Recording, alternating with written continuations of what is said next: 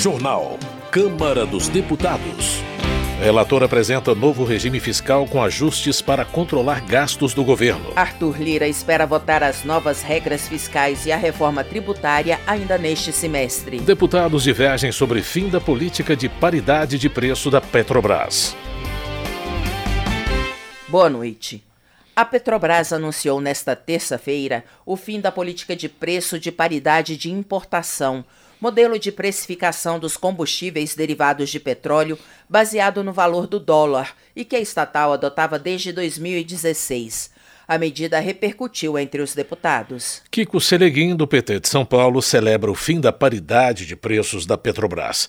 Ele afirma que a política prejudicava a população, uma vez que o brasileiro, apesar de não receber salário em dólar, tinha que abastecer os veículos com combustível reajustado de acordo com o valor da moeda americana. Na avaliação de Kiko Seleguin, a paridade de preços da Petrobras contribuiu para o aumento da pobreza e da inflação no Brasil.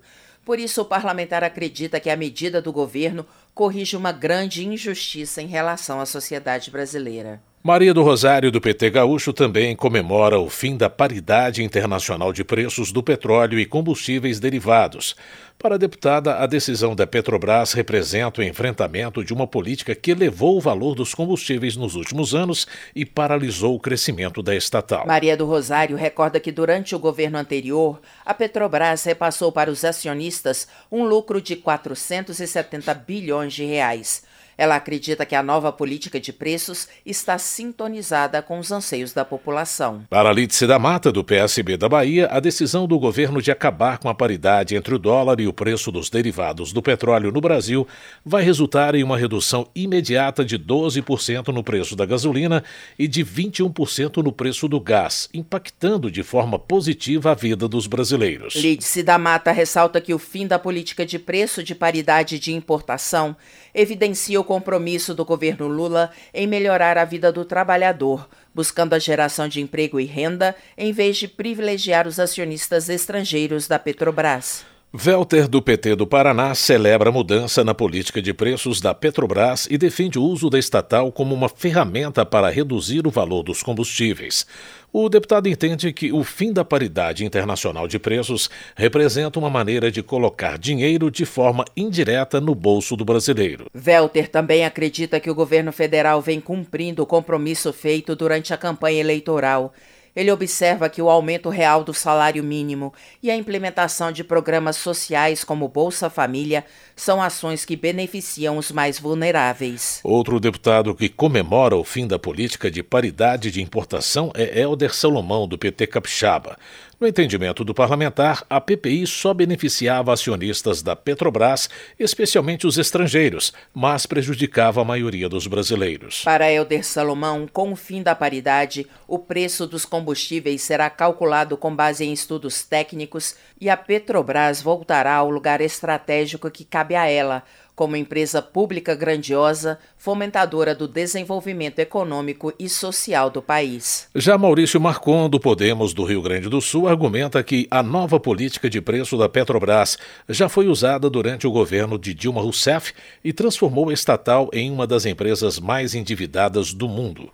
Na visão do deputado, a redução dos preços deveria vir com a melhoria da eficiência, da competitividade e da inovação, e não com uma canetada. Maurício Marcon alerta que a contabilidade criativa do governo Lula é apenas uma tentativa de agradar aqueles que não compreendem o real cálculo dos preços.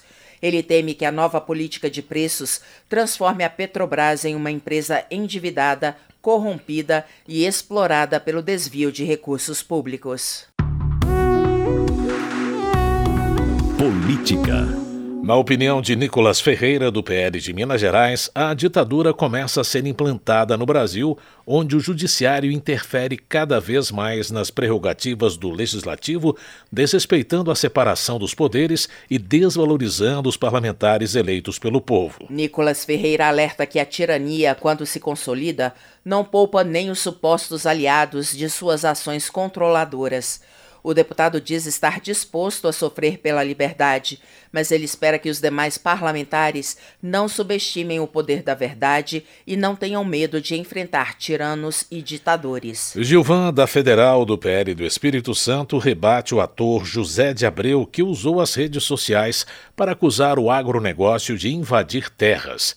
O deputado ressalta que o setor, que tem participação fundamental na economia do país, além de contar com trabalhadores dedicados, não se beneficia de privilégios como a Lei Rouanet. Gilvanda Federal também manifesta indignação com generais da ativa que prestam continência ao presidente Lula. O deputado argumenta que o ato militar a um ex-presidiário, condenado por nove juízes em três instâncias, é uma vergonha para as Forças Armadas. Saúde. Capitão Alberto Neto, do PL do Amazonas, critica a resolução do Conselho Nacional de Justiça que institui a política antimanicomial do Poder Judiciário. Ele afirma que a medida acaba com os hospitais de custódia e de tratamentos psiquiátricos no país, abrindo caminho para a libertação de assassinos, pedófilos e estupradores. Segundo o capitão Alberto Neto, com a resolução, criminosos receberão tratamento nos centros de atenção psicossocial, convivendo com pessoas que necessitam de cuidados psiquiátricos, mas não cometeram crimes. Ele afirma que a função de legislar no Brasil não cabe ao CNJ e sim ao Congresso Nacional. General Girão, do PL do Rio Grande do Norte, afirma que a resolução do Conselho Nacional de Justiça sobre a política antimanicomial do Poder Judiciário pode resultar na liberação de mais de 5 mil criminosos.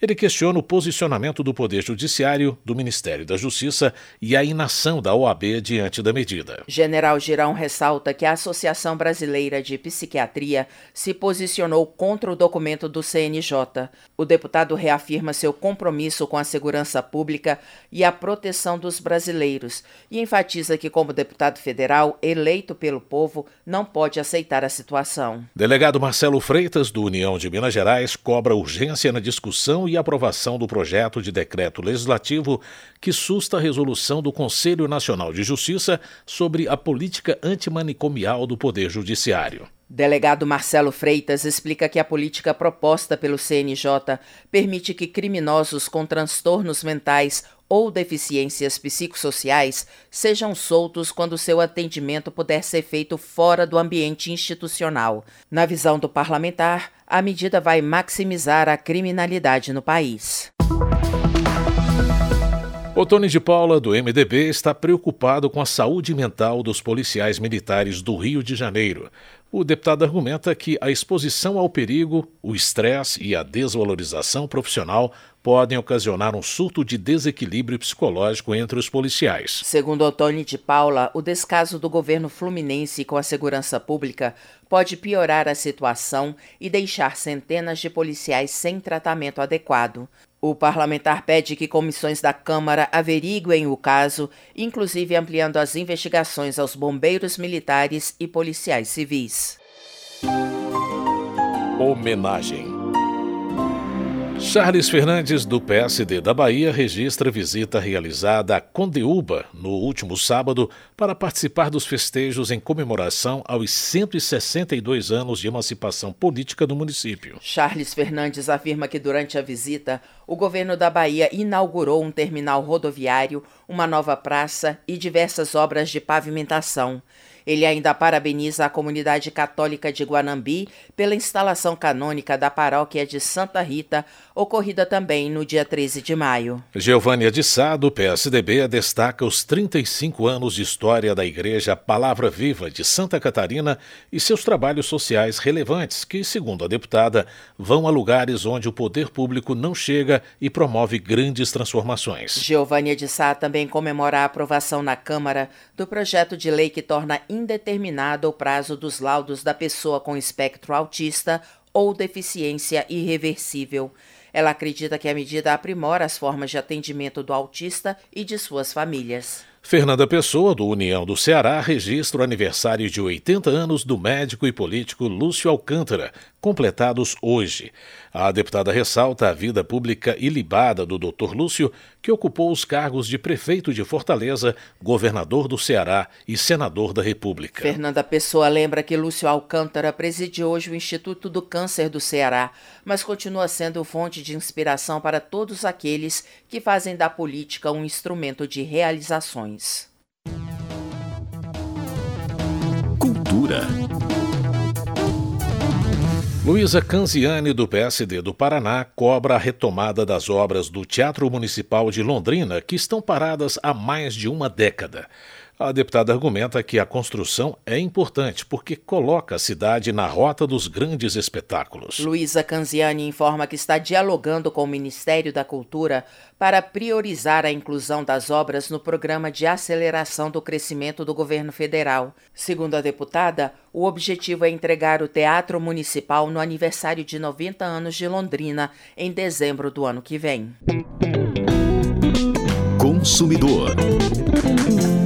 Duarte, do PSB do Maranhão, denuncia a quebra unilateral de contratos por parte de planos de saúde, deixando de atender os mais vulneráveis, especialmente pessoas com deficiência ou com espectro autista, quando precisam de tratamento e terapias. Duarte cita nominalmente a Unimed Nacional e avisa que moverá ação contra a empresa pela prática abusiva em todos os órgãos de defesa do consumidor.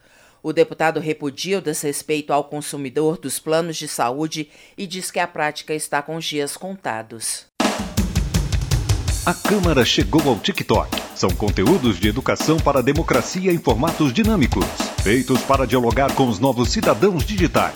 Compartilhe o que você pensa, que a gente abre espaço para suas ideias. Siga nosso perfil, arroba Câmara dos Deputados em cd.leg.br barra TikTok. Economia.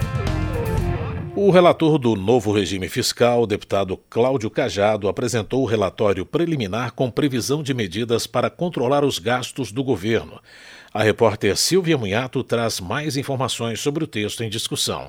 O relator das novas regras fiscais para o Executivo Federal, deputado Cláudio Cajado, do PP da Bahia, incluiu no texto enviado pelo Executivo medidas de ajuste caso as metas fiscais não sejam cumpridas, além da manutenção do contingenciamento preventivo de despesas a cada dois meses, mas criou uma regra que permite ao presidente da República solicitar um relaxamento das medidas de ajuste por lei complementar. Outra novidade é que os recursos para o pagamento do piso da enfermagem e do Fundo de Manutenção da Educação Básica, o Fundeb, ficarão dentro dos limites de gastos. Segundo o relator, essa é uma medida de proteção. Porque a lógica de estar dentro do teto é uma lógica de proteção, diferentemente da regra do teto de gasto, que estando fora se só tinha crescimento pela inflação. Hoje, estando dentro do teto, como está o Fundeb e está o piso da enfermagem, você tem a proteção da correção da inflação e o ganho real acima da inflação. No geral, a maior parte das novas regras fiscais permanece como sugerido pelo Executivo, ou seja, haverá uma meta fiscal definida na Lei de Diretrizes Orçamentárias,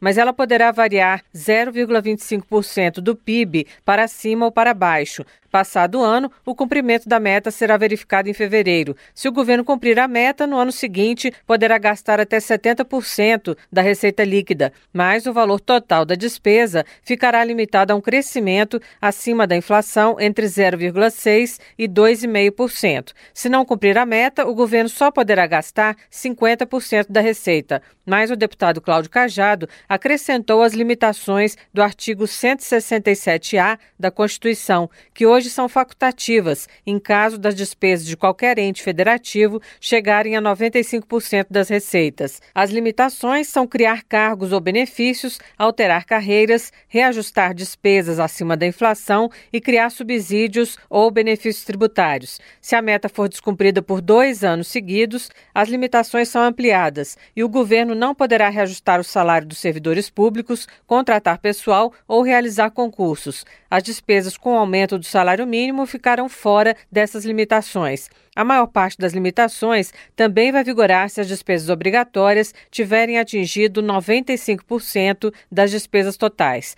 Mas foi criada uma regra na qual o presidente da República poderá solicitar por lei complementar a suspensão parcial das medidas, com a justificativa de que ações já tomadas terão o poder de melhorar os resultados fiscais. Segundo Cajado, ficarão fora dos limites de gastos dos créditos extraordinários, despesas sazonais como os da Justiça Eleitoral, doações e receitas próprias e alguns tipos de precatórios. Os investimentos permanecem com um piso de 70 bilhões de reais, corrigido pela inflação, e quando houver excesso no cumprimento da meta, terão prioridade de alocação. Para Cajado, a meta fiscal de 2024, que foi fixada pelo governo em zero de resultado primário, é factível. Ele explicou que isso implica arrecadar mais 120 bilhões de reais por ano. Nós achamos factível. Eu, pessoalmente, acho que o ministro Haddad e a sua equipe vai fazer um esforço grande para poder ultrapassar esse desafio, que é arrecadar pelo menos 120 bilhões, são os nossos cálculos aqui. Obviamente que o governo não pode deixar de considerar esse desafio que ele tem para frente, até porque, se ele quer gastar e quer investir, ele vai ter que arrecadar. A lei de responsabilidade fiscal também é alterada para esclarecer que o gestor não praticará infração administrativa caso descumpra a meta fiscal, mas comprove que manteve apenas os pagamentos essenciais para o funcionamento do governo. O relator disse ainda que o objetivo é votar a urgência das novas regras fiscais em plenário nesta quarta-feira e o mérito na próxima semana. Da Rádio Câmara de Brasília, Silvia Minhato. Zé Trovão, do PL de Santa Catarina, critica o novo arcabouço fiscal proposto pelo governo Lula. Ele acusa o presidente de querer gastar o dinheiro do povo sem apresentar um plano claro para a destinação dos recursos. O deputado afirma que a irresponsabilidade da gestão federal levará o país a um maior endividamento. Zé Trovão defende a rejeição da proposta do novo arcabouço fiscal e acusa o ministro da Fazenda, Fernando Haddad, de mentir à população sobre o assunto. Ele afirma que, de acordo com especialistas, o endividamento do Brasil passará dos 90% e não dos 80%, como promete Haddad. De acordo com Luiz Felipe de Orleans e Bragança, do PL de São Paulo, o que garante o crescimento econômico de um país é a estabilidade da moeda, que se consegue com o equilíbrio fiscal e a previsibilidade de investimentos. Por isso, o deputado critica o novo arcabouço fiscal sugerido pelo governo. Segundo Luiz Felipe de Orleans e Bragança, o texto é pior que o teto de gastos, porque, em vez de limitar os gastos, prevê aumento de despesa e de arrecadação. O deputado também espera que o governo pare de intervir na economia para que o Brasil consiga retomar o crescimento. Marcel Van Hatten, do Novo do Rio Grande do Sul, também critica a proposta de arcabouço fiscal apresentada pelo governo federal. Ele classifica o texto como uma armadilha, porque não responsabiliza o presidente da República em caso de descumprimento das regras no gasto do dinheiro público. Para Marcel Van Hatten, o maior legado da gestão de Michel Temer foi o teto de gastos, justamente por determinar limites nas despesas públicas. Presidência.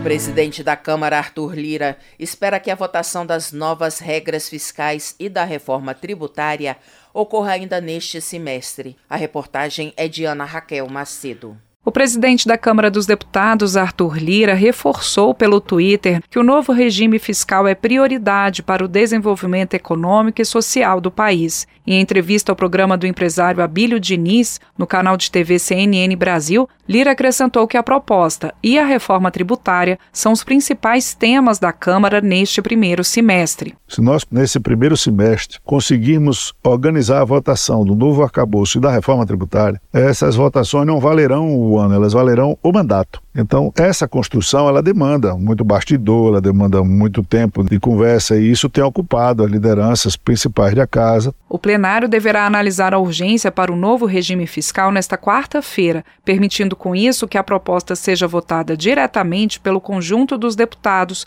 sem precisar passar pelas comissões temáticas da casa. Segundo Arthur Lira, as lideranças partidárias mantêm interlocução com o ministro da Fazenda, Fernando Haddad, para que o parecer do relator, deputado Cláudio Cajado, do PP da Bahia, seja votado ainda neste mês. O presidente da Câmara também disse que espera levar a reforma tributária ao plenário antes do recesso parlamentar de julho. O investidor externo, quando ele olha para o sistema tributário brasileiro, ele se assusta. Ele não vem para cá, ele tem medo do que possa acontecer. Ele gasta muito para recolher os impostos e ainda tem a insegurança de saber se está recolhendo certo ou não. Então, nós precisamos de ajeito nisso. Da Rádio Câmara de Brasília, com informações de Ralph Machado, Ana Raquel Macedo. Termina aqui o jornal Câmara dos Deputados, com trabalhos técnicos de Everson Urani e apresentação de Luciana Vieira e José Carlos Andrade. Uma ótima noite para você. A Voz do Brasil retorna amanhã. Uma boa noite. Você ouviu A Voz do Brasil. Boa noite.